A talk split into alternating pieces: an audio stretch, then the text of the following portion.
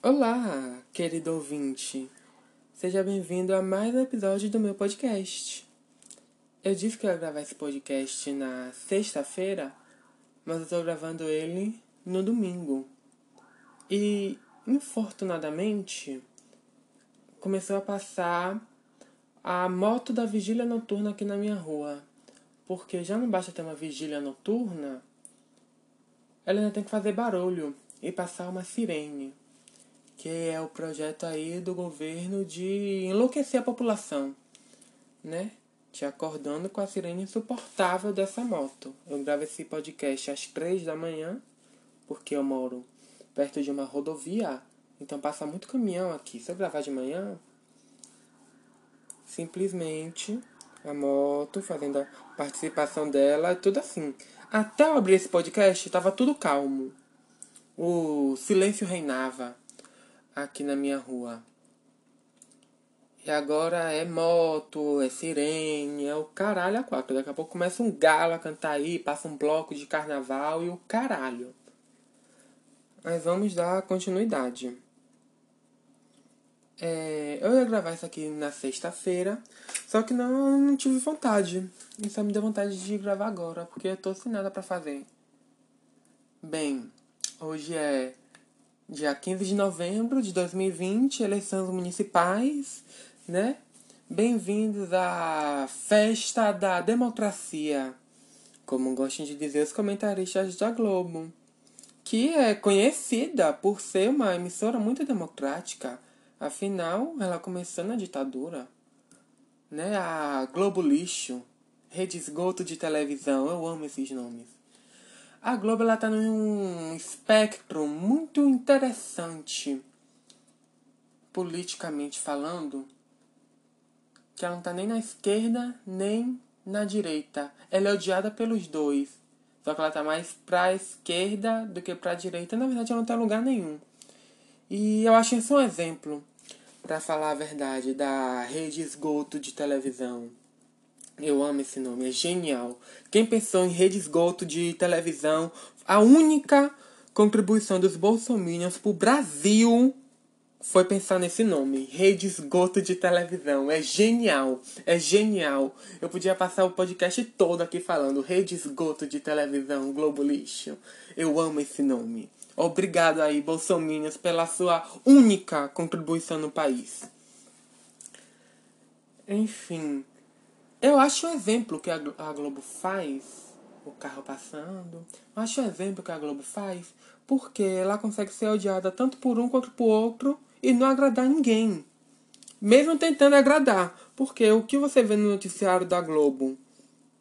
Eles atacando Lula, atacar a Dilma e o caralho a quatro. É o que você vê nos programas de entretenimento da Globo, falando mal do Bolsonaro. Aí você vai no Fátima Bernardes, tem um, uma mulher trans lá, falando sobre direitos trans, tem um homossexual, um negro militando, e aí os bolsominions da direita entram em, em pânico, né? Tal qual é isso aí mesmo. Eu ia falar uma coisa aqui, mas eu ia me perder nos pensamentos. O nome desse podcast é Desvio de Trajetória, mas vamos manter aí um, um mínimo de coerência. Por falar em coerência, no podcast passado eu disse que eu nunca ia falar o nome desse podcast aqui. Né? E eu acabei de falar, desvio de trajetória. O negócio aqui eu não tenho nenhum compromisso com a ética, nem com o bom senso. Eu sou desprendido dessas coisas. Eu não ligo para os julgamentos morais. Eu não tenho orgulho. Eu não tenho mais nada para cultivar moralmente. Que eu já não me importe muito.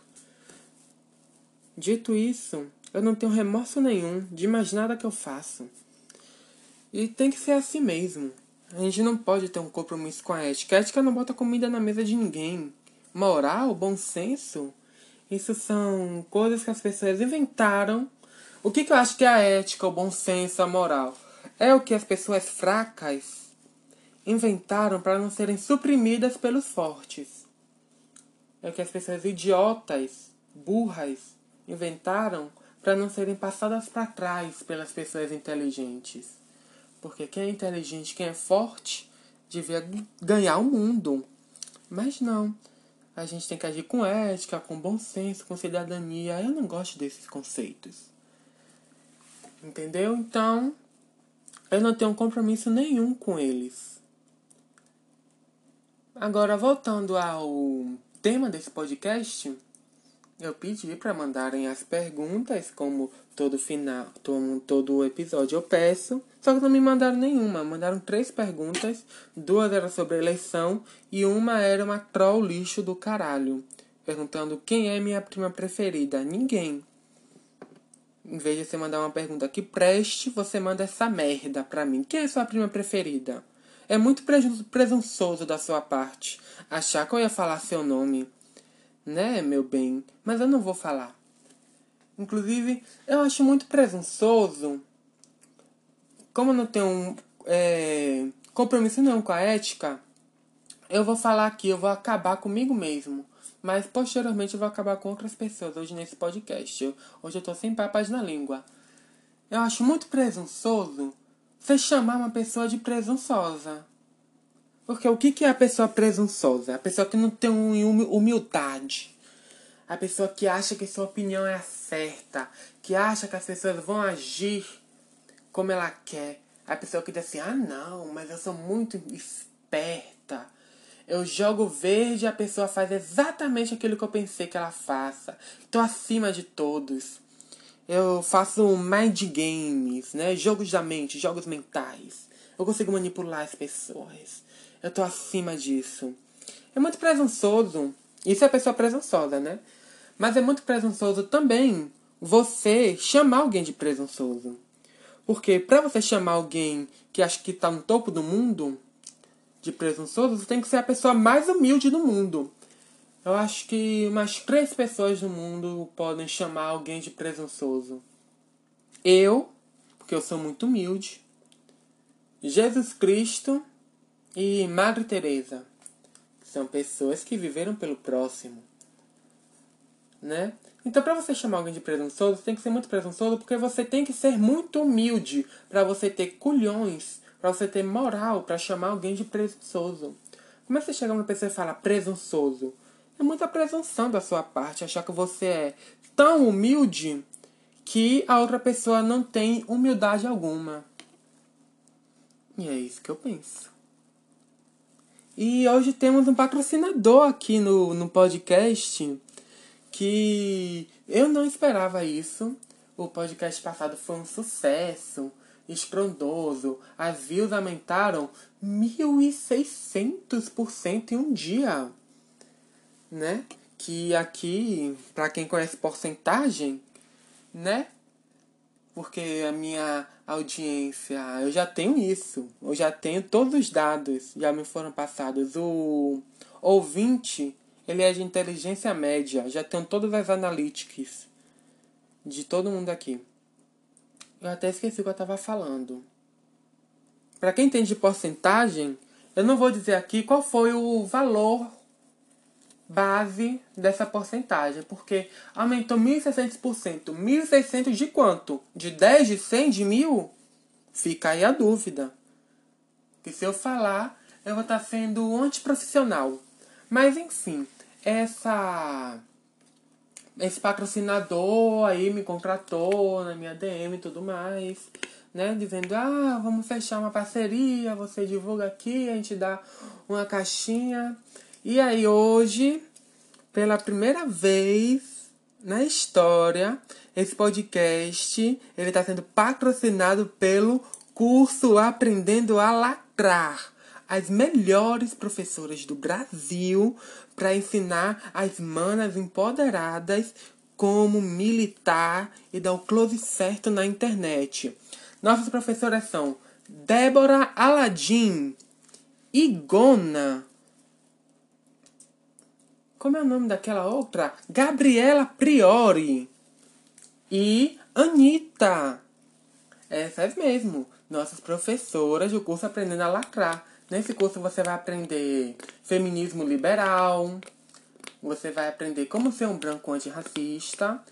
Você vai aprender a, com a professora Alexandrismos como você se amar mesmo sendo feia. A gente tem o direito de ser feio? E linguagem neutra. É isso aí mesmo. É um curso gratuito por apenas R$ 199,90. O curso Aprendendo a Lacrar é o que você precisa hoje em dia para ser o ícone sensato entre seus amigos. Se inscreva já no curso Aprendendo a Lacrar. Para você dar um close certo com suas manas empoderadas. É, por falar em close certo, em empoderamento, eu vou falar uma coisa que não tem nada a ver. Porque esse é o propósito, é confundir o ouvinte. Eu não tenho um propósito nenhum de manter uma, uma linha linear. Uma linha linear. É muito contundente isso. Mas eu também não me importo. Que como eu não tenho já compromisso com a ética, eu também não tenho com a gramática, eu não tenho compromisso com porra nenhuma. Pela primeira vez essa semana, eu me senti burro na faculdade. E é um sentimento misto. Porque e um sentimento de coletividade.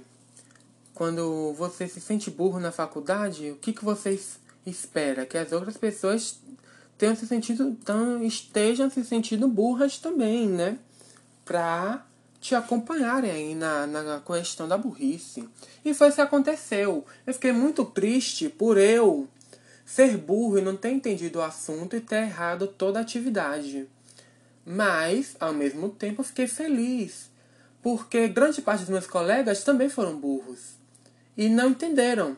E eu amo isso. É um sentimento de coletividade, de todo mundo ali abraçado, forte pela causa. E eu acho muito bom isso. Temos que ser aí nos ajudar aí, né? Uma mão lavar a outra. Até mesmo quando você entendeu o assunto, diz assim, ah, não entendi direito pro seu colega, só para não ficar triste, né? Tá achando assim, ah, nossa, sou muito burro, só eu, só eu não entendi o assunto hoje e tudo mais. Aí você diz, ah, também não entendi, vamos ter aí a questão da solidariedade, né? Tudo bem a gente não ser ético, não ser moral, mas também não precisa ser filho da puta, né? Assim, gratuitamente. Mas o ponto é que eu fico mais triste por ser burro. A tristeza por ser burro é, é maior do que a felicidade por outras pessoas serem burras junto comigo, não estar tá burro sozinho. Ser burro sozinho para mim é pior. Né? Porque eu sempre me intitulei como a pessoa pato. É a síndrome da pessoa pato. O que, que o pato faz? O pato, ele nada, o pato ele mergulha, o pato voa e o pato anda. Só que ele não faz nada direito. E esse sou eu. Eu tento fazer várias coisas, mas nada sai bom, nada sai exemplar. Eu não consigo me destacar em nada. E essa é a síndrome do pato. Isso é um termo do empreendedorismo. Você não pode ser um pato, né? Mas eu acho que a gente tem que se acostumar. Tem pessoas que nasceram para ser gaviões, galinhas, patos. E nós que temos a síndrome do pato, a gente tem que se acostumar a sermos patos. Porque se você tem a síndrome do pato, você nunca vai deixar de ser um pato. É o seu jeitinho. Você tem que valorizar o jeito que você é.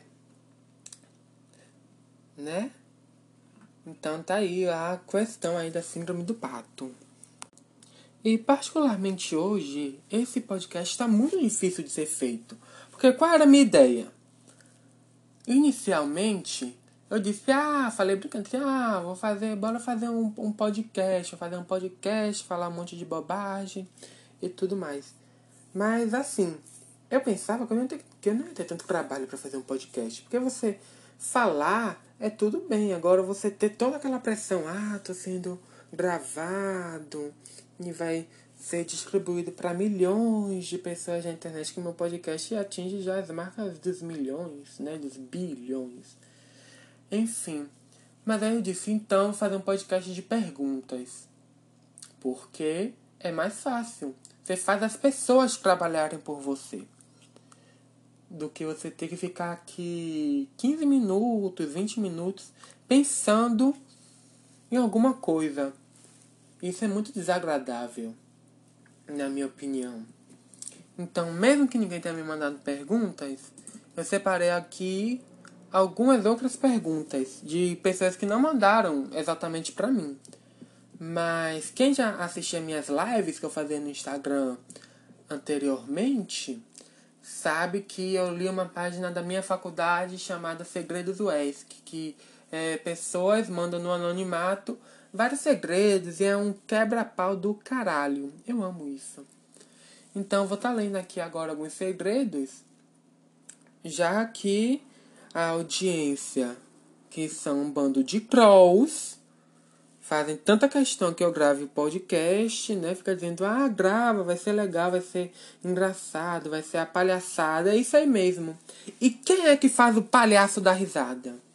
Né? Quem é que faz o palhaço rir? Ninguém. Todo mundo pede podcast, pede. Ficar a semana toda me infernizando, pedindo episódio novo. Ah, quando é que vai sair o próximo? Porra, eu peço uma pergunta ninguém manda. Vamos aí. Também a audiência tem que se solidarizar por mim. Né? Que tô aqui fazendo um trabalho gratuito, dando entretenimento. Né? E voltamos à questão. Quem faz o palhaço rir? Ninguém. O palhaço que se foda. Né? Eu disse que eu ia detonar a audiência hoje. Então vamos lá agora para Primeira pergunta aqui do Segredos West. É muito interessante essa. Como saber se alguém está obcecado por mim? Tipo, a pessoa nunca falou comigo, nem tentou nada, mas está sempre por perto e nunca assumiu relacionamento e tal. Pelo que eu pesquisei, pode ser limerência. Olha só, vou dizer para vocês que é limerência. Tem bem mais Queria poder falar com um estudante de psicologia, porque acho que deve ser um stalker, sei lá. Que a gente faz ao vivo. Eu pesquisei essa palavra, limerência, mas eu me esqueci o que ela quer dizer. Limerência. Limerência é um estado cognitivo e emocional involuntário que resulta de um desejo romântico por outra pessoa combinado por uma intensa e avassaladora, obsessiva necessidade de se ter o sentimento correspondido. Então, o quão, quanta autoestima uma pessoa tem que ter para achar que alguém está sendo limerente por ela, que ela é objeto de limerência de alguma pessoa. Eu adoraria estar na mente dessa pessoa que fez essa pergunta. Como saber, como saber se alguém está obcecado por mim? E eu adoraria também ter alguém obcecado por mim. Eu acho muito chique isso, né? A pessoa se achar assim uma Mariah Carey da vida. Por que você é tão obcecado por mim? Why you so obsessed with me? Eu não posso cantar o resto porque como minha voz é muito parecida com a da Mariah, a gente atinge notas parecidas, iguais. Aí se eu cantar o resto da música, ah, o podcast cai por copyright, né? As plataformas têm isso daí. Então acho muito interessante. Queria poder falar com estudante de psicologia, porque acho que pode ser um stalker. É, você precisa mesmo falar com estudante, com estudante de psicologia, mas por outras coisas. Acho que o problema é você, não é a pessoa. Eu, muita, muita presunção da sua parte. Como eu já disse aqui, só existem três pessoas no mundo que podem chamar a outra de presunçosa, e como eu tô entre elas, é muito presunçoso da sua parte achar que você é objeto de obsessão de alguém. Acorda, minha filha, você é feia. Eu não sei nem de que eu tô falando. E falando em feia, vamos para a próxima pergunta aqui. Garotas ditas como feias também não é, isso aqui não é bem uma pergunta, né? É um divagamento. A pessoa divagou aqui sobre o assunto. Garotas ditas como feias também são legais. Se ao menos as pessoas se permitissem experimentar algo novo, falo por mim e outras moças invisíveis. Somos boas pessoas. Não deixem de fazer amizade por beleza. E eu acho que isso que ela falou tá errado. A pessoa feia ela tem que se colocar no lugar dela mesmo. Porque não adianta, filha, você ser feia. Sua presença visualmente é desagradável para as pessoas. Então, Só se relacione com pessoas bonitas. Não vou discorrer muito sobre essa, essa questão. Já, olha, só chegamos já nos 20 minutos aí de podcast. Agora, essa daqui eu amei. Porque essa daqui é o tipo de pergunta que eu mandaria. É exatamente a minha energia. Eu não sei como não fui eu que mandei. Quando eu li essa pergunta para trazer para cá, para separar, eu disse: não é possível. Eu devo ter acordado de noite, mandado essa pergunta e voltado a dormir não me lembro. Porque é 100% a minha energia. Aqui. Se você não me deu parabéns no meu aniversário, eu também não vou te parabenizar no seu. Trouxa, mas não a ponto de lembrar de quem se esqueceu de mim. E tem que ser assim mesmo. Quem com ferro fere, com ferro será ferido. Foda-se. Não me deu parabéns, eu vou me lembrar pro resto da minha vida. Eu sou muito rancoroso. E meu tipo de rancor é um rancor que ele não diminui com o tempo. O tempo não cura minhas feridas. O tempo aumenta minhas feridas. Tem pessoas que eu odeio há mais de oito anos atrás. Há mais de seis, sete anos atrás. E você acha que eu ver uma pessoa dessa na rua, eu vou dar boa tarde, bom dia pra ela, eu vou arrebentar ela na porrada. Meu ódio fica cada vez maior. Até porque eu sempre tô certo em todas as discussões que eu entro. Logo, cabe a pessoa vir se desculpar para mim. Portanto, se passa sete, oito, nove anos que a pessoa não se desculpou para mim, então ela tá sete, oito, nove anos sendo errada. Se ela quiser qualquer tipo de perdão meu, ela tem que vir se desculpar. Porque eu estava certo desde o começo, como se provou várias e várias vezes. Então, com o tempo, meu rancor, meu ódio, eu não esqueço, eu não perdoo. Na verdade, esqueço sim. Eu já esqueci o que a pessoa fez pra mim.